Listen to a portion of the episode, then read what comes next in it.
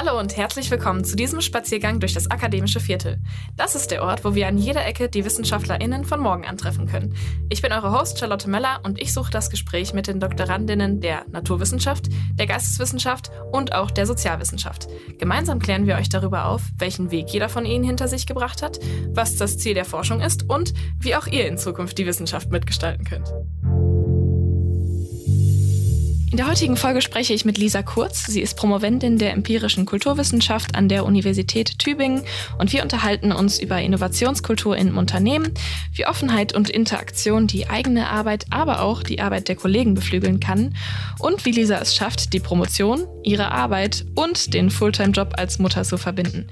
Geht gerne mit uns durch die Hallen des Forschungscampus und lasst euch inspirieren.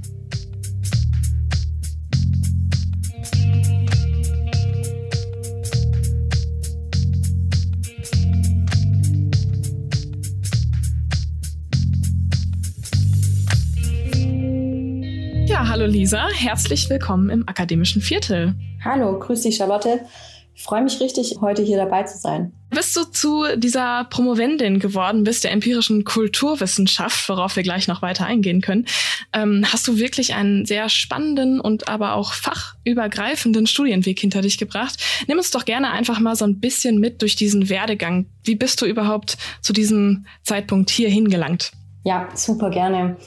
Mm, also gestartet äh, hat alles mit meinem Bachelor-Studiengang der Kultur- und Medienbildung an der Pädagogischen Hochschule in Ludwigsburg. Das ist ein Studiengang, der so eher in Richtung ähm, Kulturvermittlung und äh, Kulturpädagogik orientiert war. Ich hatte dort aber schon ein, zwei richtig spannende Forschungsseminare und habe gemerkt, dass das echt was ist, was mir richtig viel Spaß macht und wollte meinen Master ähm, in jedem Fall in diesem Bereich ein bisschen ja, vertiefen. Und ich hatte dann die Chance, noch während meines Bachelorstudiums ein Projektsemester zu machen am Ministerium für Wissenschaft, Forschung und Kunst Baden-Württemberg, wo ich mir die kulturelle Bildung etwas genauer angeschaut habe und ich habe gemerkt, dass mir das richtig, richtig viel Spaß macht. Und ähm, das hat mich einfach nochmal bestärkt darin, ähm, in meiner Idee, äh, einen Master in der Forschungsrichtung stattfinden zu lassen. Und ich hatte mich dann ähm, an der Universität Tübingen für den Master Empirische Kulturwissenschaft beworben, habe da auch ähm, glücklicherweise einen Platz dafür bekommen und konnte das so dann mein Studium dort am Ludwig-Uhland-Institut beginnen. Und während des Studiums bin ich mit der Unternehmensethnographie in Kontakt gekommen. Ähm, das ist ein interessantes Fach gewesen oder ja, in Form von einem Seminar habe ich das Ganze belegt. Und ähm, dort haben wir gelernt und selber ausprobiert anhand von kleinen Feldforschungen, wie man denn als Kulturwissenschaftlerin sich dem Feld der Unternehmen und Organisationen annähern kann. Und ähm, ich habe gemerkt, dass das was ist, was mir richtig, richtig viel äh, Freude bereitet und äh, ich da einfach noch ähm, viel mehr dazulernen möchte.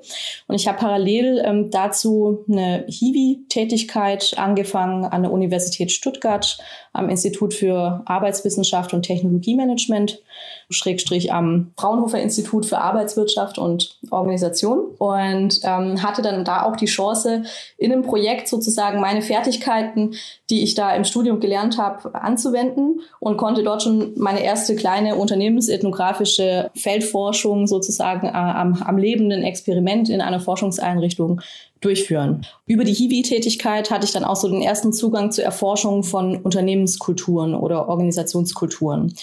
Und ähm, genau das sollte ab da in irgendeiner Form mein Schwerpunkt werden. Und da bin ich eigentlich in den letzten Jahren ziemlich dran geblieben. Und zwar untersuche ich die Unternehmenskultur oder auch Organisationskultur, je nachdem, in welchem Kontext ich mich bewege. Und da schaue ich mir genauer an, wie arbeiten die Menschen zusammen, ähm, wie gestalten die ihre Zusammenarbeit, wie gestalten die Kooperationen, ähm, aber wie gestalten sie auch ihren Alltag? Also welche Rituale finde ich dort vor? Ähm, mhm. wie machen die Menschen ihre Pausen beispielsweise? Wie feiern sie Feste? Wie bilden sie sich ein Netzwerk? Mit welchen Menschen wollen sie kooperieren und welche Ziele dabei? Das sind ja. so typische Fragestellungen, die ich mir dabei anschaue. Das heißt so ein bisschen so die Verbindung zwischen der normalen Arbeit, dem normalen Arbeitsalltag, aber auch dem Privaten dazwischen und der Interaktion der Menschen dazwischen. Genau richtig, ja. Das kann natürlich durchaus auch ins Private gehen. Gerade jetzt, wo sich eben alles so stark äh, miteinander vermischt und das, das Private oftmals auch nicht mehr vom Beruflichen trennbar ist. Das merkt man ja. natürlich auch ganz stark bei meinen Untersuchungen, dass das Ganze ziemlich stark verschmilzt. Und ja, im Prinzip auch das Private für mich so ein bisschen beobachtbar wird. Jetzt gerade auch, wenn wir ähm, Untersuchungen und Beobachtungen im digitalen Raum machen, merkt man das natürlich ganz stark, weil man da auch einen interessanten Einblick teilweise in das Private bekommt. Ähm, es wird beispielsweise gegessen während der Meetings irgendwie, mhm. was man so gar mhm. nicht kennt, oder es klopft jemand an. Genau, das sind auch ganz ähm, spannende Einblicke in das Private, während man eigentlich das Berufliche untersucht. Das heißt, so ein bisschen diese Unternehmenskultur, die wandelt sich auch gerade sehr, sehr stark. Ja, also Unternehmenskultur ist jetzt aus äh, kulturwissenschaftlicher Perspektive ohnehin etwas, was ähm, nicht irgendwie total starr ist, sondern was immer im Fluss ist. Und natürlich durch ähm, äußere Einflüsse, wie jetzt beispielsweise die Pandemie, kriegt das Ganze natürlich nochmal einen neuen Drive. Also gerade so im Hinblick auf Digitalisierung und so weiter, da bekommt es einfach nochmal ja, sag ich jetzt mal, einen neuen Schub und ähm, dann passieren so unternehmenskulturelle Veränderungen plötzlich ganz schnell. Vielleicht äh, Veränderungen, für die man sonst eigentlich, sag ich mal, mehrere Jahre oder Jahrzehnte vielleicht eingeplant hätte, bekommen manchmal durch so, so kleine Anstöße von außen oder ja, neue Rahmenbedingungen von außen dann plötzlich ähm, eine unglaubliche Geschwindigkeit. Das ist für dich eigentlich gerade eine ganz, ganz spannende Situation zu beobachten in der Pandemie? Für mich ist es total spannend, äh, aktuell zu beobachten, was die Pandemie mit unserem aktuellen Zusammenarbeiten eigentlich macht. Ich bin ja in der Arena 2036 äh, mit meiner Promotion und ich hatte ursprünglich den Plan, die Arena 2036 als eine Art in sich geschlossene Insel zu betrachten und dort meine Beobachtungen stattfinden zu lassen. Dort wäre dann mein Forschungsfeld gewesen oder war auch mein Forschungsfeld, genau, ähm, was für mich beobachtbar war. Und jetzt kann man sich natürlich vorstellen, ähm, durch die Pandemie ähm, hat sich jetzt mein Forschungsfeld so ein bisschen verflüchtigt. Es ist mir fast abhanden gekommen und ich muss das auf eine neue Art und Weise eben auch im digitalen wieder suchen und ähm, ja, bin auch schon am Finden dran. Genau, die Aufgeschlossenheit ist da recht groß, ähm, dass der Alltag für mich auch im Digitalen beobachtbar wird. Aber das, ja, schade ist natürlich, dass, dass eben gerade diese kleinen äh, Netzwerkaktivitäten, wie beispielsweise an der Kaffeemaschine, jetzt nicht mehr unmittelbar betrachtet werden können. Ne? Genau, ja, genau. Ja, ja. Bevor wir jetzt äh, sozusagen auf den Change schon der Situation überhaupt eingehen können, kannst du uns ja nochmal vielleicht ein bisschen mehr über die Arena 2036 erklären. Du nennst das Forschungscampus, beziehungsweise es nennt sich Forschungscampus, der befindet sich in Stuttgart. Was dürfen wir uns denn unter dieser Arena vorstellen? Wie ist so ein Forschungscampus mhm. organisiert? Ähm, also die Arena 2036 ist einer von neun Forschungscampus in äh, Deutschland. Und der Forschungscampus steht für eine öffentlich-private Partnerschaft für Innovationen. Das bedeutet, dort äh, findet man Partner aus der Wissenschaft und der Industrie, die dort äh, unter einem Dach zusammenarbeiten. Mit der Idee, die äh, Fabrik und Produktion der Zukunft im Bereich des Automobils weiter nach vorne zu bringen. Und ähm, das Interessante ist eben, dass man in dieser Arena im Prinzip sich nicht nur trifft, wie man das sonst aus Projektkontexten kennt, dass man sich vielleicht alle vier bis sechs Wochen oder so mal über den Weg läuft und sich dann in der einen oder anderen Organisation dann ähm, wirklich zusammen trifft, sondern ähm, in der Arena arbeiten die Leute aus den verschiedenen Unternehmen und Organisationen, also aus der Wissenschaft und aus der Industrie, zusammen unter einem Dach in diesem Forschungscampus in dieser Halle. Und man darf sich das wirklich ähm, als eine Art Fabrikhalle vorstellen. Man findet dort praktisch äh, einen flexibel bestückbaren Raum vor und kann dort praktisch die eigene Forschung vorantreiben und direkt äh, Netzwerken mit den Partnern aus der Industrie und Wissenschaft ins Gespräch kommen und ähm, damit vielleicht auch schnell gemeinsam Ideen entwickeln und vielleicht dann auch Lösungsansätze aus unterschiedlichen Fachbereichen einfach zusammenführen. Ne? Das ist das Spannende an der Arena 2036, dass die verschiedenen Disziplinen dort unter einem Dach zusammenarbeiten, gewissermaßen zusammenleben und dann natürlich auch diese Zusammenarbeit der unterschiedlichen Fächer, der unterschiedlichen Disziplinen und Zugänge sehr viel stärker vereinfacht wird. Ja, und du bist jetzt im Bereich dieser Arena im InnoHub so nennt sich das. Was genau ist das jetzt für ein Unterbereich davon und was sind da deine Aufgaben? In der Arena 2036 haben wir ähm, aktuell vier Verbundprojekte am Start ähm, mit einer Förderdauer von jeweils fünf Jahren und ich bin in einem dieser Verbundprojekte aktiv und zwar in dem InnoHub. Ähm, der InnoHub steht für Agiler Innovationshub und wir arbeiten daran, wie man mit äh, intelligenten Innovationswerkzeugen und Methoden schneller gemeinsam zu innovativen Ideen kommt. Und was wir im InnoHub beobachten, Also erstmal aus Forschungsperspektive ist, wie arbeiten die Leute in der Arena zusammen? Weil das ist ja ähm, eine neue Zusammenarbeitsform in so einem Forschungscampus, die wir so noch nicht kennen, die in der Wissenschaft noch nicht genau beschrieben ist. Und dann müssen wir uns erstmal anschauen, wie funktioniert das Arbeiten dort eigentlich? Also wie kooperieren die Leute miteinander? Wie kommen die überhaupt miteinander ins Gespräch und tun sie das überhaupt? Und ähm, ausgehend von diesen, von dieser, sage ich jetzt mal, ja, eine Art Bestandsaufnahme, schauen wir dann, welche Methoden denn zu den Mitarbeitenden in der Arena passen könnten, so dass die ähm, wirklich äh, zielgerichtet unterstützt werden in ihren Innovationsprozessen. Ihr wollt sozusagen die Zusammenarbeit erstmal auf den Prüfstand bringen, gucken, ob das überhaupt funktioniert, wie man miteinander interagieren kann und dann aber auch auf einer gewissen Ebene verbessern. Ja, man könnte das so ausdrücken, genau, dass, dass wir das optimieren wollen. Aber wir wollen natürlich auch schauen, äh, es gibt ja schon vieles, was in der Arena sehr, sehr gut läuft. Und ähm, da versuchen wir erstmal auch wissenschaftlich äh, neutral zu beschreiben, wie das Ganze funktioniert. In einem zweiten Schritt wäre es natürlich wünschenswert, wenn wir wirklich die Leute dazu bekommen, dass sie ihre Netzwerke noch besser ausbauen können, dass sie noch schneller Projekte gemeinsam anbahnen können und praktisch diesen Raum für sich auch als Innovationsraum nutzen können. Das heißt, ihr seid so ein bisschen die Beobachtungsgruppe innerhalb des Forschungscampus. Richtig, wir sind ähm, das Begleitforschungsprojekt. Die anderen drei Verbundprojekte sind eher äh, technisch-ingenieurwissenschaftlich orientiert. Wir begleiten die ganz interdisziplinär aus unterschiedlichen Blickwinkeln und ähm, schauen uns das multiperspektivisch an, was dort in der Arena passiert, um die dann eben zu unterstützen. Und das Ganze ähm, versuchen wir nicht nur also zu beobachten und dann äh, machen wir einen Lösungsvorschlag. Ähm, so ist nicht unsere Herangehensweise, sondern wir versuchen eher schon durch ähm, aktives Anbieten von kleineren Interventionen oder auch Workshops ähm, die anderen Projekte äh, zu beflügeln und zu unterstützen und auch den Austausch und den Netzwerkgedanken in der Arena voranzubringen. Und du hast ja jetzt darüber, beziehungsweise du schreibst ja jetzt noch darüber deine Dissertation. Ähm, was sind denn da so die die leitenden Fragen. Du bist, du bist in dieser Arbeitsgruppe drin. Das ist ja aber deine auch aktive Arbeit sozusagen. Und was, was machst du daraus jetzt zu einer wissenschaftlichen Arbeit? Im Prinzip sind diese zwei Rollen, die ich da habe, total spannend. Natürlich ähm, wenn ich in einem Forschungsprojekt arbeite, möchte ich natürlich auch gewissermaßen meinem Auftraggeber ähm, gerecht werden und auch den äh, Forderungen, die, sage ich jetzt mal, im, im Antrag und so weiter formuliert sind für dieses Forschungsprojekt. Und auf der anderen Seite habe ich aber meine Rolle als ähm, ja, Forscherin für die eigene Dissertation. Und ich versuche, meine Datenerhebung zwar während und innerhalb des Projekts stattfinden zu lassen, aber dann einfach nochmal mit ja, spezifischen Fragen, die ich aus der empirischen Kulturwissenschaft mitbringe. Und diese spezifischen Fragestellungen äh, beziehen sich vor allem Dingen auf den Alltag der Mitarbeitenden. Also ich schaue mir wirklich an, wie gestalten die ihren Alltag? Was sind die Praktiken, die sich mir dort in der Arena offenbaren?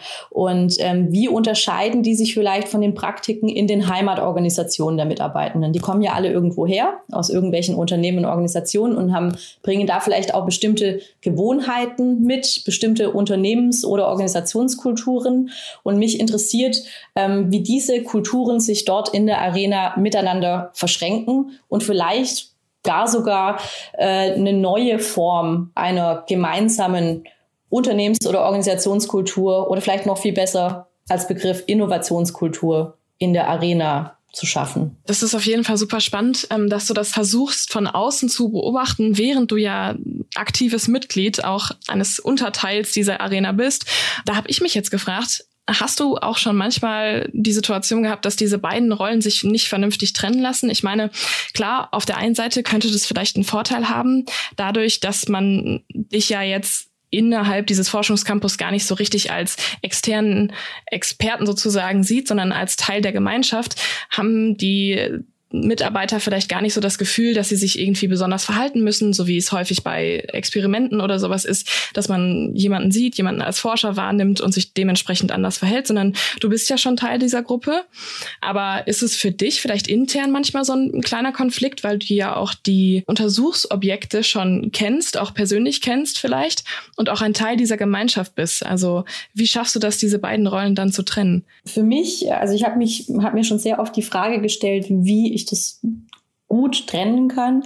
Bin aber mittlerweile zu dem Schluss gekommen, dass das ähm, für mich gar nicht so sehr notwendig ist oder, oder bis, bislang war es noch nicht so sehr notwendig für mich. Ich habe mir vorgenommen, wirklich in meiner Dis auch darüber zu reflektieren, wie denn meine Rolle da ist. Ähm, einmal als äh, Dissertantin und einmal eben als äh, Forscherin dadurch, dass aber die Fragestellungen so unterschiedlich sind, glaube ich, habe ich da für mich einen sehr starken Cut einfach und kann es wirklich auch sehr gut trennen und sagen, okay, das sind jetzt ähm, Ergebnisse, die fließen jetzt eher in die Projektergebnisse und die anderen Ergebnisse, das ist jetzt was, was ich eher äh, in meiner DIS teilen würde.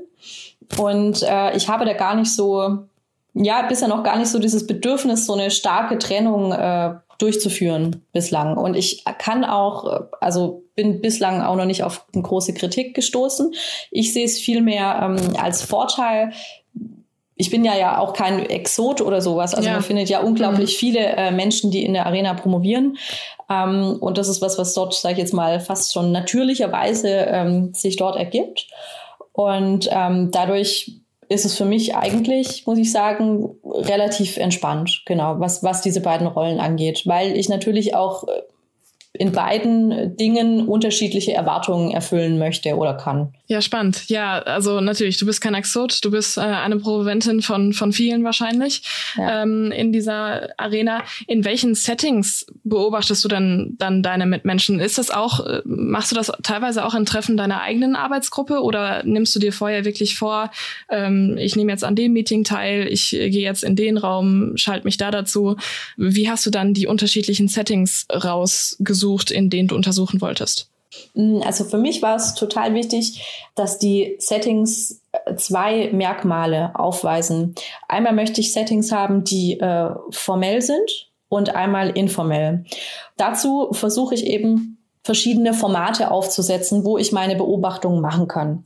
Ich kann sagen, ich mache Beobachtungen ohne Format sozusagen, also ohne dass ich da was Spezielles reingebe, sondern ich setze mich tatsächlich einfach nur in die Arena ähm, oder schaue vom Balkon herunter und schaue, was dort passiert und beobachte die Menschen einfach. Das ist ein Teil davon. Ein größerer Teil meiner Beobachtung findet aber in eigens dafür generierten Formaten statt. Die sind meistens in Form von Workshops organisiert ähm, die immer eine bestimmte Zielsetzung haben, damit sie auch, ähm, ich sag mal, äh, einladend wirken für die Mitarbeitenden, ähm, damit sie einfach diese Workshops zum Anlass nehmen, etwas dazu zu lernen oder sich gegenseitig zu vernetzen mit anderen Mitarbeitenden beispielsweise. Oder aber ich organisiere gemeinsam mit meinem Projektteam sogenannte Community-Veranstaltungen, die dann wirklich sehr ähm, offen sind, einen eher informellen Charakter haben, aber trotzdem äh, einen festen Ort und eine feste Zeit, wo das stattfindet. Also zumindest vor der Pandemie war das so. Und ähm, dort haben dann die Mitarbeitenden die Chance, äh, sich zu begegnen. Das ist ein etwas offeneres Format. Und anhand von verschiedenen Stationen, so mache ich das meistens, führe ich dann meine Beobachtungen durch. Das kann beispielsweise sein, dass man einen Poster reingibt, das dann die Mitarbeitenden bearbeiten können, da einfach ähm, mit Edding äh, weiter rumkritzeln, was dazu schreiben, beschriften. Es kann aber auch in Form von äh, einer Art Wissenslandkarte sein, die ich aufzeigen lasse, aufzeichnen lasse und den Mitarbeitenden die Chance gebe, sich dort selbst zu verorten, zu positionieren, ähm, was dann wiederum den Austausch zwischen den unterschiedlichen fachlichen Disziplinen beflügeln sollen und natürlich gleichzeitig auch ähm, die Kenntnis über andere Fächer oder Expertisen innerhalb der Arena stärken soll. Ja, und so als Mitglied vom äh, InnoHub muss man natürlich auch einfach mal sagen, du bist auch in der goldenen Mitte dieser Organisation. Also kannst du da ja auch wirklich super Einblicke in das ganze Geschehen bekommen. Das muss man einfach auch mal so sehen. Ja, das, ähm, das stimmt. Und natürlich äh, versuche ich auch innerhalb von unserem InnoHub-Projekt Untersuchungen durchzuführen. Ähm, es ist natürlich auch immer schwierig, wenn man ähm, über eigene äh, Prozesse innerhalb von einem Projekt äh, die Beobachtungen macht. Ähm, deshalb versuche ich es in dem Kontext oft so zu machen, dass ich ähm, Interviews durchführe. Ähm, das erleichtert es mir einfach, ähm, also gleichzeitig zu arbeiten und zu beobachten. Das ist etwas, was meistens nicht funktioniert. Mhm. Ähm, da, dafür muss man sich schon auch wirklich Zeit nehmen für solche Beobachtungen ja. und gleichzeitig produktiv zu sein. Das funktioniert meistens nicht. Ähm, deshalb nutze ich da immer, also um noch auf eine weitere Möglichkeit meiner Datenerhebung einzugehen, ähm, nutze ich einfach auch gerne Interviews, so dass die ähm, Mitarbeitenden und Akteure der Arena 2036 einfach ins Sprechen kommen. Und ähm, das versuche ich auch über alle Hierarchieebenen hinweg zu machen so dass ich einen möglichst vielseitigen Einblick bekomme in den Arbeitsalltag der Akteure. Interviews, damit du das gedanklich trennen kannst, das äh, findet dann neben diesen Veranstaltungen statt, vorher, nachher, getrennt davon? Ja, also abs absolut getrennt davon. Mhm. Ähm, das ist meistens einfach nochmal eine separate Interviewreihe, meistens auch nochmal mit einer anderen Fragestellung oder vielleicht nochmal, um sich ähm, spezielle Details anzuschauen. Ähm, Informationen, die ich vielleicht spannend fand während eines Community-Events, die möchte ich dann vielleicht nochmal aus Akteurssicht vertiefen und nehme dann Zeit in einem Interview. Jetzt lässt sich dabei natürlich beobachten, dass deine Beobachtungsobjekte und das Setting an sich schon dadurch beeinflusst sind, dass ihre eigene Motivation an diesem Forschungscampus überhaupt teilzunehmen, ist ja, dass sie sozusagen eine optimale Forschungssituation erschaffen wollen. Habt ihr vielleicht auch irgendwo dann Referenzwerte, wie das auf außenstehende Menschengruppen, auf Menschengruppen, die vielleicht gar nicht so direkt im Kontakt mit so einem innovativen Forschungsprozess sozusagen jetzt gekommen sind, ob sich das dann auch übertragen lässt? Habt ihr da irgendwelche außenstehenden Gruppen auch nochmal beobachtet? Also außenstehende Gruppen in dem Sinne nicht. Äh, ich habe ja primär äh, versucht, die Arena als in sich geschlossene Insel zu betrachten, weil man muss sich natürlich vorstellen, wenn da so viele äh, Unternehmen verortet sind und dort tätig sind, ist es schon innerhalb der Arena super komplex, wenn man dann auch noch ähm, beginnen würde zu fragen, okay, wa was nehmen die in ihre Heimatorganisation mit, was eine total spannende Frage wäre, also auf jeden Fall. Ähm, aber dann kann man sich vorstellen, also wie, wie groß äh, so, eine, so eine Forschung wäre oder wie, ähm, ja, wie vielseitig und komplex. Ich glaube, das könnte ich alleine gar nicht stemmen. Aber das, was ich merke auf jeden Fall, ist, dass ähm, die Arena eine sehr positive Außenwirkung hat, dass das Interesse aus Wissenschaft und Industrie wahnsinnig groß ist zu erfahren, was läuft da in der Arena, wie arbeitet ihr zusammen, wie gestaltet ihr dieses Zusammenarbeiten auch ganz praktisch? Also ähm, wie, wie funktioniert es, wenn so viele unterschiedliche äh, Organisationen innerhalb von einem Raum zusammenkommen? Und wie löst ihr so ganz banale Fragen wie beispielsweise, äh, wo habt ihr eure Arbeitsplätze oder wer stellt das Material?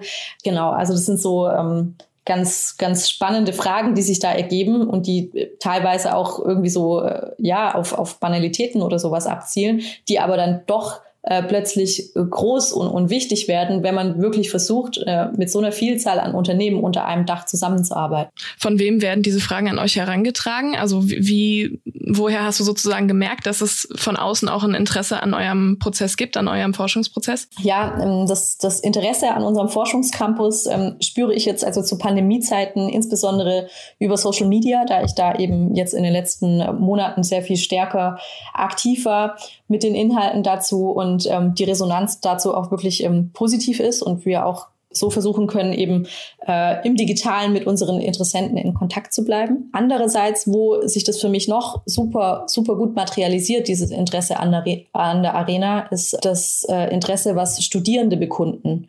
Wir haben eine Vielzahl von Studierenden aus ganz unterschiedlichen ähm, Disziplinen und Fächern, die dort ihre studentischen Abschluss- und Forschungsarbeiten schreiben.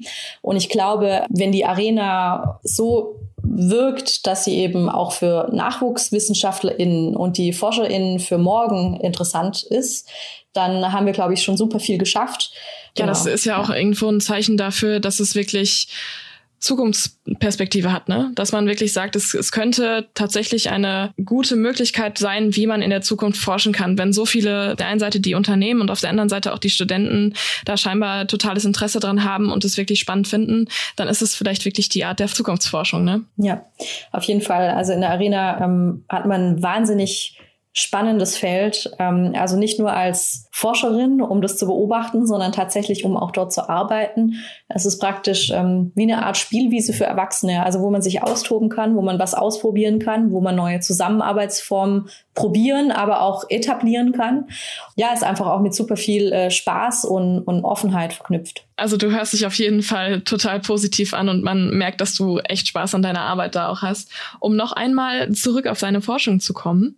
Du hattest gerade schon beschrieben, dass es dir äh, recht wichtig ist, also einmal im äh, formellen und einmal im informellen äh, Bereich deine Beobachtungen stattfinden zu lassen und vor allem aber auch durch alle Hierarchien hinweg. Was sind denn da spannende Beobachtungen, die du vielleicht in diesen Hierarchiestrukturen auch gesehen hast, wie sich das unterscheidet? Ähm, für meine Forschung ist es eben auch super spannend zu beobachten, wie Macht ähm, repräsentiert wird innerhalb eines Raumes beispielsweise, also innerhalb ähm, des Raumes der Arena 2036. Und da ist es eben für mich auch super spannend zu sehen, wie sich die unterschiedlichen Organisationen und Firmen dort repräsentieren. Also im Sinne von einer physischen Repräsentation. Ähm, also wie sieht der Arbeitsplatzaufbau aus. Also ähm, entdecke ich dort beispielsweise, sage ich jetzt mal, einen ganz kleinen Arbeitsplatz von einem Unternehmen oder Organisation oder finde ich dort wirklich eine sehr, sage ich jetzt mal, monumentale Form der Eigendarstellung, indem man beispielsweise viele Arbeitsplätze ähm, dort positioniert, vielleicht auch mit ähm, speziellen, sage ich jetzt mal, großen Geräten, Leinwänden und so weiter arbeitet, um sich selbst auch als Organisation dort darzustellen. Und das sind so ähm, eben spannende, sage ich jetzt mal, Alltäglichkeiten, die mir dort begegnen und die ich dann in meiner DIS auch untersuche. Um da noch ein bisschen mehr Verständnis dafür zu schaffen, ist es mir eben auch gerade in den Interviews super wichtig, dass ich die unterschiedlichen Hierarchieebenen mit einbeziehe bei meinen InterviewpartnerInnen. Das bedeutet, ähm, ich habe da sowohl Menschen aus dem Arena-Management dabei, als auch ähm, von der obersten Führungsebene aus den Wissenschaftsinstitutionen oder Industriepartnern, aber eben auch die Studierenden, äh, die da zu Wort kommen. Mhm. Und naja, wenn du jetzt schon sagst, dass du auch kritisch daran gehst, dass du dir wirklich die, die Machtposition betrachtest und das auch kritisch hinterfragst, wie man sich darstellt, da hast du noch nie irgendwie das Gefühl gehabt, dass vielleicht doch auf der einen oder anderen Ebene jetzt eine Promoventin vielleicht manchmal auch gegen Wände stößt oder dann keine Antworten mehr kriegt? Also mir persönlich ist es noch nicht äh, in der Arena begegnet, da ich glaube, die äh, Akteure sehr, sehr gut verstehen, dass sie tatsächlich eine Art Forschungssubjekte sind, ähm, dass sie sich eben in einem Forschungscampus aufhalten, dass sie dort arbeiten und wirken und das auch Teil unserer Forschung ist, also genau das zu beobachten, was dort eigentlich passiert. Und ähm, ich glaube, solange man das ähm, auf einer beschreibenden Ebene macht, also so wie ich das vorhabe mit meiner Unternehmensethnographie im Sinne von einer dichten Beschreibung, glaube ich, trete ich dabei niemandem auf den Schlips.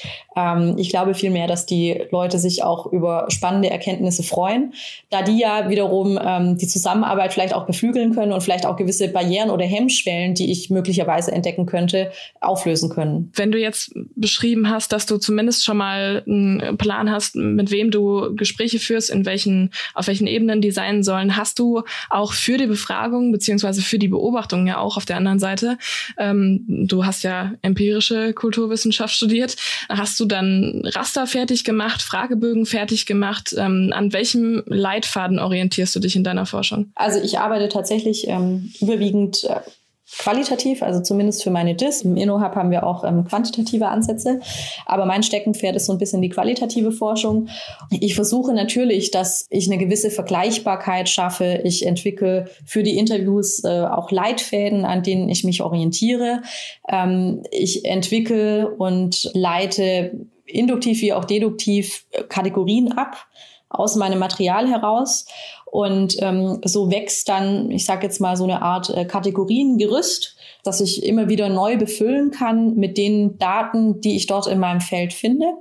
Und ähm, versuche die natürlich auch mit entsprechenden Codes zu versehen, die dann, ähm, sage ich mal, äh, nicht nur ich nachvollziehen kann, sondern die relativ äh, neutral beschrieben sind, so dass auch tatsächlich äh, jemand Außenstehendes das nachvollziehen könnte, warum ich was wie zugeordnet habe und versuche natürlich da ähm, den wissenschaftlichen Regeln gerecht zu werden. Und was waren da vielleicht so Dinge, die du tatsächlich aus deiner Befragung als Kategorie noch neu entwickelt hast? Hattest du da neue Einflussfaktoren, auf die du dich vorher vielleicht gar nicht konzentriert hättest? Ähm, also was ich super spannend fand, war, als ich die Innovationsziele innerhalb der Arena untersucht habe da hätte ich jetzt äh, also nur von dem Begriff des Innovationsstils her vermutet, dass es sehr viele technisch orientierte Innovationsziele sind. Aber das Spannende, was dabei herausgekommen ist und für mich als äh, neue Kategorien waren Innovationsziele, die sehr viel stärker im, im persönlichen Bereich gelagert sind. Also im persönlichen im Sinne von Weiterbildung, im Sinne von Kooperation mit äh,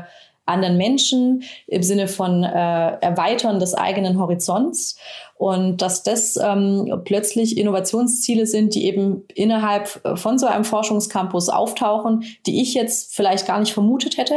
Die kamen eben erst in den Community-Events und in den einzelnen Gesprächen äh, so heraus. Sozusagen sich selbst im Unternehmen zu sehen und nicht nur das Unternehmen und die Produkte und die Forschung an sich zu sehen, sondern tatsächlich sich selbst als Person in dieser Gemeinschaft Genau, genau richtig. Also ähm, im Prinzip schon auch das Spannungsfeld entdecken von, okay, wa, wa, was macht meine Forschung und, und welchen Wirken hat die eigentlich auf das Morgen und auf die Zukunft, aber andererseits eben auch zu sehen, ähm, was eröffnet sich mir als Mitarbeitender hier Spannendes in der Arena und dann wirklich aus Akteurssicht beschrieben zu bekommen, dass genau das ein Innovationsziel ist, dass derjenige sich selber weiterbilden möchte oder ähm, dass derjenige stärker mit anderen fachlichen Disziplinen zusammenarbeiten möchte. Das finde ich was, was höchst Spannendes und was sehr stark auch intrinsisch getrieben ist. Das ist auf jeden Fall super spannend. Ich finde, das wird ja auch der neueren Generation beziehungsweise jüngeren Generation immer weiter äh, nachgesagt, dass viel, viel mehr noch ähm, auf Familie, auf Freundschaft, auf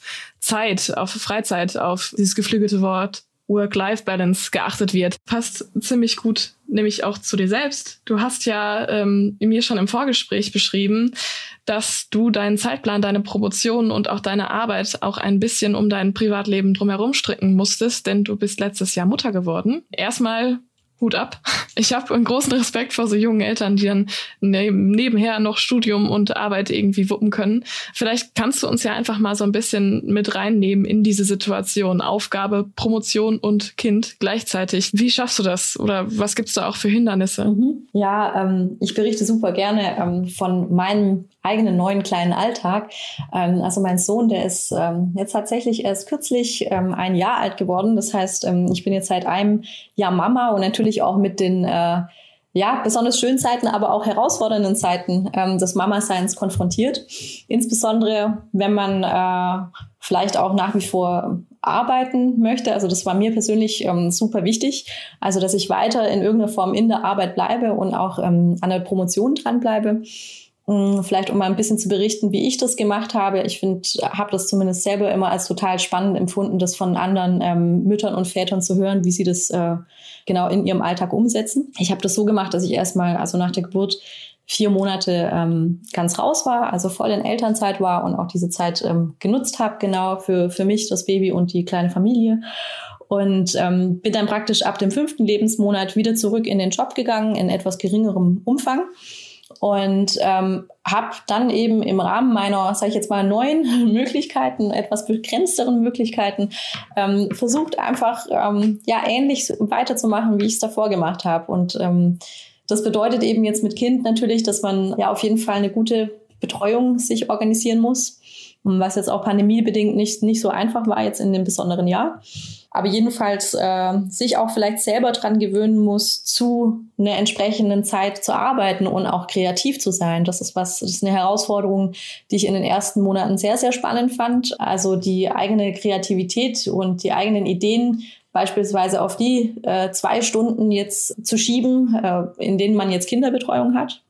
So, also das, das fand ich ähm, was, was super schwierig war. Aber ich habe auch ähm, in dem Jahr gelernt, dass man sich tatsächlich auch selber Dinge angewöhnen kann, indem man sie einfach immer tut. So im Sinne von und täglich grüßt das Murmeltier. Also wenn ich mir die Zeit nehme, mich hinzusetzen und dann da kreativ zu sein oder nachzudenken ähm, und vielleicht was zu arbeiten oder interessante Ideen zu haben, dann, dann gewöhnt man sich auch gewissermaßen dran. Also das ähm, am Anfang äh, schien, erschien mir das als schier unlösbare Herausforderung, weil ich das so nicht gewohnt war. Ich war eingeschossen auf, okay, ich habe, weiß nicht, acht bis zehn Stunden am Tag Zeit, um kreativ zu sein und das wann immer ich möchte. Genau, aber ähm, ich finde, man gewöhnt sich da richtig dran und ähm, auch da bekommt man so eine neue Form von Routine oder so ging es zumindest mir. Ja, das hat sich dann auch so äh, mit der Zeit alles ganz gut ergeben, aber ich glaube, das ist auch was, was man äh, oder was ich mitnehmen kann, dass man sich da auch selber einfach ein bisschen Zeit gibt, dass sich alles so einpendelt. Mm. Ja, das benötigt wahrscheinlich auch einfach nur einen guten Zeitplan, eine gute Struktur. Ich denke, da hat man dann auch manchmal vielleicht einfach ein natürliches Talent für, sich vernünftig zu strukturieren. Aber gerade wenn man ein Kind hat, dann muss das halt erfolgen. da muss man sich einfach mal strukturieren und äh, hier und da vielleicht mal was nach hinten schieben, auch gerade Prioritäten setzen, ne? was muss ich jetzt machen, was nicht, was soll wann fertig sein. Und äh, du hast ja schon gesagt, dass du sozusagen ein bisschen zurückgetreten bist, äh, hast dir erst Zeit für deine Familie und dich genommen und bist nachher dann in geringerer Form wieder eingestiegen. Und das war aber auch in der Promotion und auch im Forschungscampus so an sich kein Problem. Das heißt, es, das, das lief gut nebeneinander. Ja, also ich muss sagen, dass sich das richtig gut, also bisher vereinbaren lässt äh, für mich. Mm, jetzt kam natürlich jetzt auch noch im letzten Jahr verstärkt das Thema Homeoffice und das ähm, ist jetzt schon Teil der neuen Normalität, äh, würde ich sagen. Ähm, insofern ähm, bin ich da sozusagen gar nicht aufgefallen, wenn ich öfters von zu Hause aus arbeite. Und das ja wurde äh, ja sehr positiv aufgenommen, fand ich äh, bei meinem oder meinen Arbeitgebern, genau, waren äh, alle sehr unterstützend. Ähm, ich hatte da auch genügend Flexibilität, äh, auch Flexibilität im Hinblick auf die Arbeitszeiten, also wann ich arbeite äh, und von wo ich arbeite. Also Flexibilität des Arbeitsortes, ähm, finde ich, spielt auch eine super große Rolle, da ich jetzt zumindest keine Zeit auf der Straße auch verliere, im Stau beispielsweise. Also ich wohne ja im Großraum Stuttgart, da ähm, ja die Staustadt schlechthin. Und ähm, ja, also kann ich echt sagen, dass ich da eigentlich nur Unterstützung erfahren habe, also seitens der Arbeitgeber. Das hört sich auf jeden Fall super positiv an. Ja, vielleicht ist das auch teilweise ein Vorteil, man möchte das eigentlich gar nicht sagen, aber ein Vorteil von dieser pandemischen Situation, ne, dass man halt durch die Gegebenheit, dass man Homeoffice sich einfach nehmen kann, weil man sowieso eigentlich im Homeoffice sitzen sollte, ähm, dass man da vielleicht tatsächlich ein paar Vorteile hat, dass äh, das private Leben, zumindest wenn man gerade ein neugeborenes Kind hat, in dem Moment vielleicht sogar erleichtert wird. Ja, genau. Also das ähm finde ich auch so, dass es also durchaus, also ja, Vorteil ist wirklich ein schwieriges Wort für die Pandemie, ähm, ja. aber dass die ja, die, die Pandemie einfach auch Dinge beflügelt hat und ähm, Dinge äh, verschnellert hat, die vielleicht eh schon äh, ohnehin in einigen Unternehmen und Organisationen ähm, stark gelebt worden sind, wie jetzt beispielsweise das Homeoffice. Ähm, das Ganze hat einfach nochmal einen neuen Schub bekommen. Und ähm, ich glaube, jetzt so nach, nach einem Jahr Pandemie ähm, haben wir uns auch schon gewissermaßen an dieses New Normal gewöhnt. Und ähm, es hat sicherlich auch, ähm, so wie jede Krise, positive Aspekte, ähm, die wir mitnehmen können. Ja. Und weil das jetzt gerade auch einfach zu deiner Forschung ganz gut passt, äh, bleiben wir dann doch noch mal ein bisschen auf dem pandemischen Zweig. Und zwar hattest du ganz am Anfang schon beschrieben, dass sich natürlich jetzt auch die ähm, Settings dementsprechend verändert haben. Du kannst jetzt nicht unbedingt das Verhalten innerhalb dieses Forschungscampus betrachten, sondern es gibt jetzt viel, viel mehr auch digitale Bereiche. Auf was für Änderungen musstest du dann eingehen? Was, was sind dann jetzt sozusagen die Settings, die du betrachtest? Ähm, also jetzt sind es insbesondere Projektsitzungen Sitzungen oder Meetings, also digitale Meetings, die ich beobachte, in denen ich sozusagen ähm, ein stiller eine stille Zuhörerin bin. Ähm, da eignet es sich auch super gut, ähm, das nur so als Tipp, falls das auch jemand gerne mal ausprobieren möchte, indem man die eigene Kamera dann ausschaltet. Also natürlich erstmal die Leute begrüßt, aber ähm, in einem zweiten Schritt dann die Kamera ausschaltet. Und ich muss sagen, ähm, so zumindest auch die Rückmeldung von äh, den Beobachteten, dass die teilweise sogar vergessen, dass man da ist. Das habe ich jetzt natürlich, wenn ich in einem Raum bin und jemanden beobachte, dann habe ich ja auch eine sehr starke physische Präsenz allein durch meinen Körper in dem Raum. Und das ähm, geht so im Digitalen, äh, verschwindet mein Körper so ein bisschen. Und das hat auch den Vorteil, dass man mich tatsächlich ähm, ja teilweise vollständig vergisst. Ähm, was ich halt nicht so gut beobachten kann, ist dann ähm, das, was so im Zufälligen passiert. Weil ja diese Meetings eben oft auch, klar, die sind geplant, äh, man, sieht, man nimmt sich dafür extra Zeit. Und ähm, das ist was, worauf ich mich einstellen muss. Also ich habe es eher mit äh, formelleren Anlässen zu tun, die ich beobachten kann und weniger stark das Informelle. Das offenbart sich mir ähm, ab und zu äh, zu Beginn der Sitzung oder im Nachgang der Sitzung, aber ich habe weniger stark einfach äh, informelle wie soll ich sagen, Zusammenkünfte, die ich beobachten kann. Beispielsweise, wenn jemand Muffins zum Geburtstag mitbringt und ich dann mich dazustellen kann und gucken, wer ist das eigentlich so. Ähm, genau, also das geht halt irgendwie völlig ähm, verloren.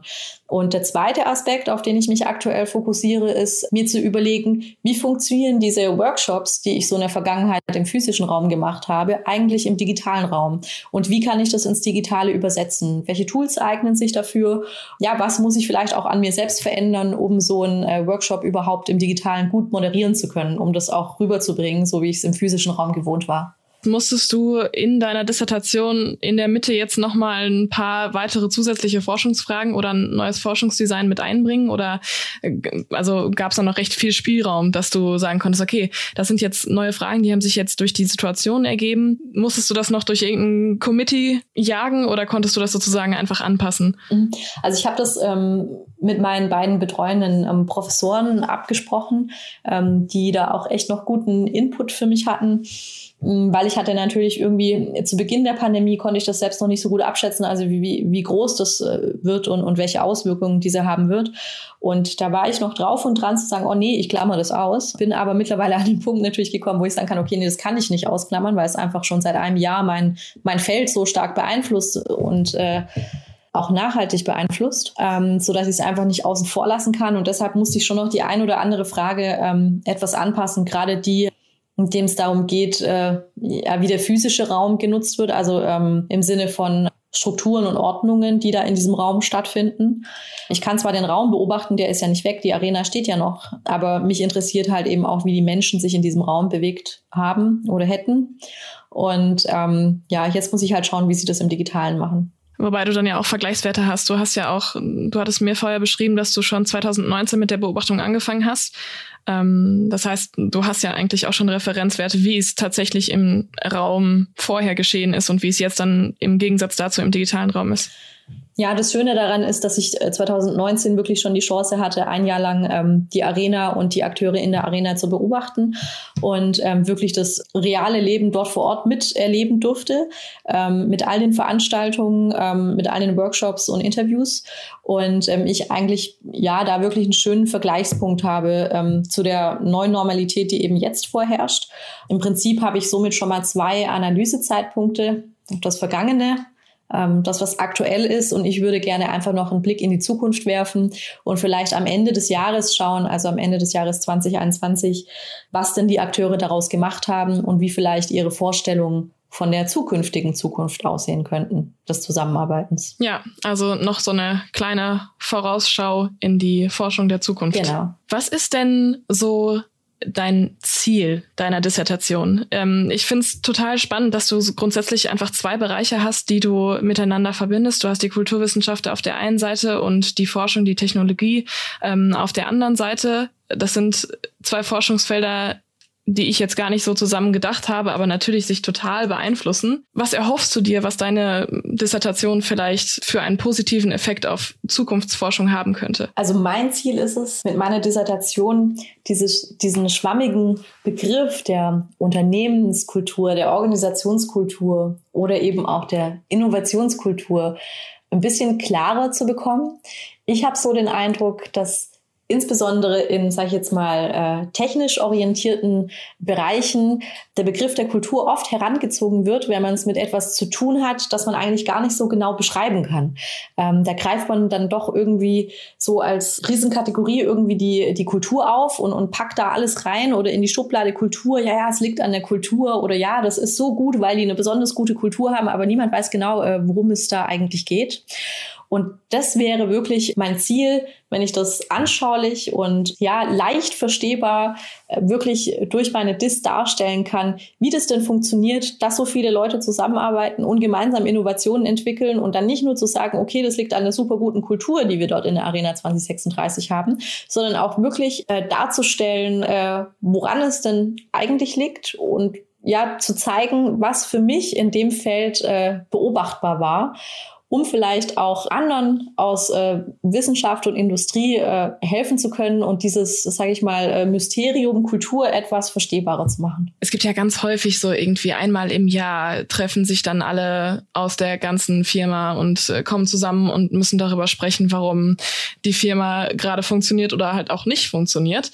Und man bekommt da ganz, ganz häufig das Gefühl, dass man zusammensitzt und dann einen Tag darüber nachdenkt, äh, wie man das Zusammenleben besser machen kann, aber dadurch, dass du ja jetzt tatsächliche Parameter und die reale Situation einer Zusammenarbeit untersuchst, kann man das ja viel, viel greifbarer machen. Ja, eben, genau das erhoffe ich mir eben auch über diesen ähm, etwas äh, länger angelegten Zugang der Beobachtung, dass es eben wirklich nicht nur so ein, so ein kleiner Schnipsel aus dem Alltag ist, den ich jetzt gerade heute beobachten kann, weil ich mir jetzt heute dafür Zeit nehme, um darüber zu sprechen, sondern ähm, ich wirklich über einen längeren Zeitraum untersuchen kann, äh, was denn zu so einer ja, interessanten Innovationskultur vielleicht führt. Und ähm, wir einfach nicht nur so einen, ja, einen kleinen wie soll ich sagen, Schnappschuss oder sowas haben, so, so eine Momentaufnahme, sondern ähm, wirklich eine Perspektive eröffnen können, die ähm, ganz viele verschiedene Akteure einbindet, ähm, und das einfach versucht, über einen längeren Zeitraum subjektorientiert durchzuführen und zu schauen, wie sehen eigentlich die Interpretationen der Akteure aus. Da habe ich natürlich in den Interviews super gut die Möglichkeit, da in die Tiefe reinzugehen und dann nochmal genauer nachzufragen, ähm, was übrigens eine super Ergänzung ist zu quantitativen Methoden beispielsweise. Das kann auch durchaus sein, dass wir bei uns im Projekt eine quantitative Erhebung machen und sehen äh, oder dort bestimmte Ergebnisse sehen und dann einfach nochmal die qualitativen Methoden dazu nutzen, um ein tieferes Verständnis für das Warum der Zusammenhänge zu bekommen. Ja, ja, das ist auch eine total persönliche Einschätzung jetzt, aber ich habe auch das Gefühl, wenn man wirklich Verhalten von Menschen interpretieren und verstehen möchte, dann reichen quantitative Methoden einfach meist nicht aus, weil genau diese Tiefe, die du gerade beschrieben hast, halt erst durch qualitative Methoden tatsächlich überhaupt erkennbar wird, überhaupt durchsichtig wird. Ähm, wenn du dir wirklich Zeit für einzelne Phänomene nimmst, für einzelne Menschen, dass man dann erst so richtig versteht, was die intrinsische Motivation, so wie du es am Anfang so schön gesagt hast, wo die überhaupt herkommt. Das kann man ja häufig in so Fragebögen gar nicht richtig abfragen. Ich denke, dass ähm, also sowohl die qualitative als auch die quantitative Forschung absolut ihre äh, Berechtigung haben und auch ähm, jeweils super interessante ähm, Ergebnisse zutage fördern. Und dass ich einfach glaube, dass man ähm, von dem äh, Zusammenschubsen sozusagen äh, der unterschiedlichen Zugänge sehr, sehr gut äh, profitieren kann. Und ähm, das würde ich mir beispielsweise wünschen, dass da einfach die Lager äh, oder die Fronten nicht so verhärtet sind, ähm, sondern dass da eher ein, eine, eine Offenheit besteht, also gegenüber den unterschiedlichen Zugängen der unterschiedlichen Wissenschaftsdisziplinen. Ähm, ich finde gerade unter ähm, Promovierenden äh, ist es irgendwie was, was super notwendig ist, dass man sich diese Offenheit irgendwie behält und versucht auch die unterschiedlichen Ansätze miteinander zu kombinieren. Ähm, Finde ich einfach super spannend und auch ähm, meistens total ergiebig einfach ähm, von den Ergebnissen her. Ja, also Offenheit, Verbindung und das ganze Bild, was du betrachtest, indem du unterschiedliche Fachbereiche miteinander verbindest, das lebst du ja auf jeden Fall in deinem Forschungszusammenhang und in deinem Forschungscampus auch total. Deswegen ähm, finde ich das auch nochmal eine sehr, sehr schöne Beschreibung, dass du sagst, dass man auch in der Promotion den Fokus nicht verlieren darf, aber dennoch für unterschiedlichste Herangehensweise offen sein muss. Ja, und ich finde, man kann da selber einfach auch unglaublich viel lernen und mitnehmen, indem man sich diese Offenheit behält. Offenheit für verschiedene Ansätze, Theorien und ähm, ja, dann muss man natürlich für sich selber schauen, was, was passt jetzt ähm, für meine Dis. Aber ich meine, es ist ja super spannend, wenn man vielleicht auch über die DIS hinaus mit interessanten PartnerInnen, die man kennengelernt hat, äh, vielleicht noch ein Projekt oder sowas ähm, stricken kann. Und da glaube ich, ist es immer super äh, dankbar, wenn man einfach ähm, sich diese Offenheit behält. Was wären denn Projekte, die du nach der DIS anstreben würdest? wenn man mit einem Doktoranden spricht oder mit einer Doktorandin spricht, ähm, man ist dann sehr gefangen sozusagen in dieser Forschungsperspektive, aber dadurch, dass du auch an der Forschung forscht, würde es mich einfach interessieren, ob das äh, dein Zukunftsbereich ist, ob du in der Forschung bleiben möchtest, ob du dich da siehst. Also was ich mir für meine Zukunft vorstellen kann, ist auf jeden Fall weiterhin ähm, dran zu bleiben an Innovationsprozessen und Innovationsmethoden. Ähm, und äh, innovativen Arbeitsumgebung. Also das könnte ich mir weiterhin vorstellen für mich als äh, Arbeitsumfeld. Äh, was ich aber auf jeden Fall immer brauche, ist, ähm, glaube ich, eine echt starke Anwendungsorientierung. Und ähm, die habe ich ja eigentlich auch in meinem Feld, die finde ich dort vor. Ähm, also ich habe eine super starke Anwendungsorientierung in meiner DIS.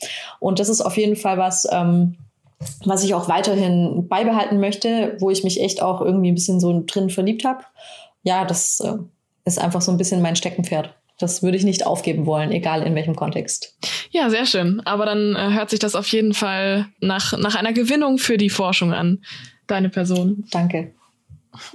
Und für die Innovation. Ich hoffe auf jeden Fall, dass die Ergebnisse, die wir aus deiner Dissertation rausziehen können, vielleicht auch äh, spätere Unternehmen mal beeinflussen können und die Augen öffnen können, äh, wie eine vernünftige Unternehmenskultur überhaupt entstehen kann, florieren kann und was da wichtige Faktoren sind. Ja, super. Wäre auf jeden Fall ähm, richtig schön, wenn es klappen würde.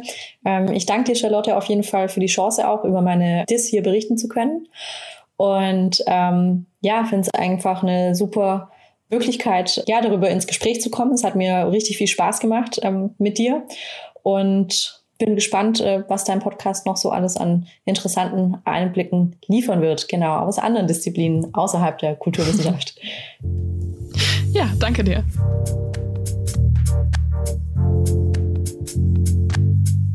Ja, ich weiß ja gar nicht, wie es jetzt euch geht, aber mir hat dieser kleine Spaziergang mit Lisa extrem Zuversicht gegeben, muss ich sagen. Ich habe auf jeden Fall echt Lust bekommen, Teil dieser offenen und kooperativen Gesellschaft zu werden, von der Lisa so begeistert gesprochen hat. Ich danke euch auf jeden Fall vielmals für das Interesse an der heutigen Folge und der positiven Resonanz zum akademischen Viertel grundsätzlich. Das bereitet mir wirklich Freude. Und ihr könnt mich gerne auch das nächste Mal begleiten, wenn ich gemeinsam mit meinem neuen Gast die Mysterien der Meere vor Peru ergründe. Ich glaube, es wird eine spannende Folge. Bis zu der Zeit könnt ihr uns gerne ein Abo dalassen oder uns euer Feedback über dav.seitenwälzer.de schreiben. Und die Zwischenzeit könnt ihr dann zu Hause mit den anderen Seitenwälzer-Formaten verbringen. Wie wäre es denn zum Beispiel einfach mal in eurem Eigenheim in neue Welten einzutauchen oder auch mal eine Geschichtsstunde nachzuholen, nur dieses Mal in interessant? Geht dafür gerne auf die Seite klappkatapult.de und sucht euch einen Ort zum Heldenpicknicken oder bleibt einfach an der Ecke Hansa Ottering stehen. Moritz und Michael freuen sich mit Sicherheit, euch zu sehen. Ja, und bei mir im Viertel geht jetzt auch die Sonne unter. Dann wird es mir auch noch in diesen Frühlingstagen zu kalt. Deswegen verabschiede ich mich jetzt einfach bis zum nächsten Mal.